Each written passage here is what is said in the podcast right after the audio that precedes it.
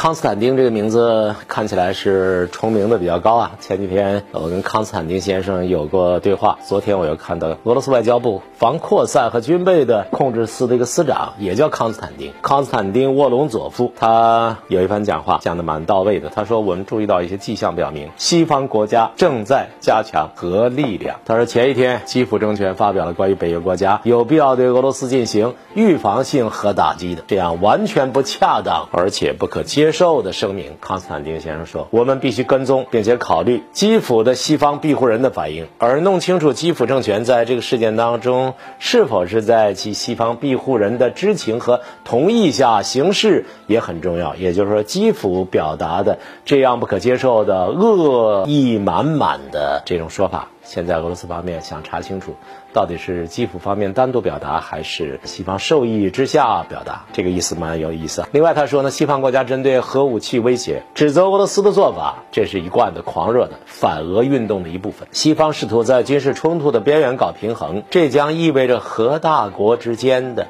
直接的武装冲突。然后他又说了一段，他说美国及其盟友似乎一直相信，美国好像有能力在任何情况下控制局势升级。我认为他是这句。话说的很对啊，司马南认为，他说美国人认为在不损害自己的情况下，可以对俄罗斯任意施加更大的压力。他说，我怎么觉得这是一种危险的错觉啊？西方这样做有可能不受控制的滑向深渊，并造成灾难性后果。外交辞令有的时候是特别讲究讽刺、讲究修辞的。我相信这段话如果用俄语表达，精通俄语的人会读出它的玄妙的意思来。核弹这个东西啊，在这个世界上，地球上谁？用过？美国人用过，不知道这个东西会不会有成瘾性。美国用过两次，反正用过这两颗之后呢，彻底是把那个岛国给镇住了。广岛、长崎，痛痛，直到今天，美国人骑在那个岛国脖梗上拉屎拉尿。对方不敢反抗，反倒把屁股撅得更高。那现在呢？世界上最有可能动用核武器，美国方面不断有一种核冲动，就是用小型核武器、战术核武实现自己的战术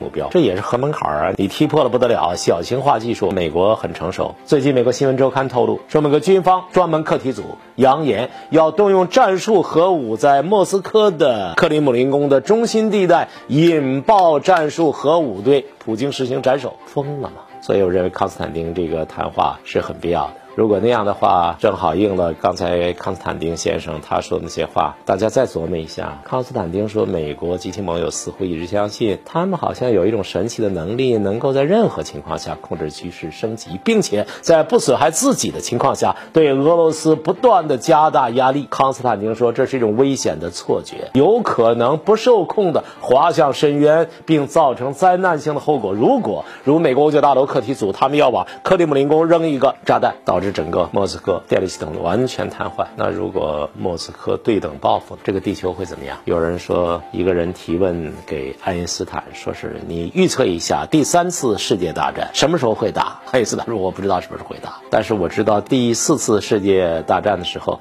一定用的是木棒和石块。这话一点都不俏皮。这是人类文明可能毁于一旦的一个非常危险的征兆。人类呢，自从古巴导弹危机后啊，前所未有的进入到核战的阴影之下。美国人在一味的恃强，并且蠢蠢欲动。我们必须阻止核战争，为我们所有的人，为人类的文明。感谢收看，再见。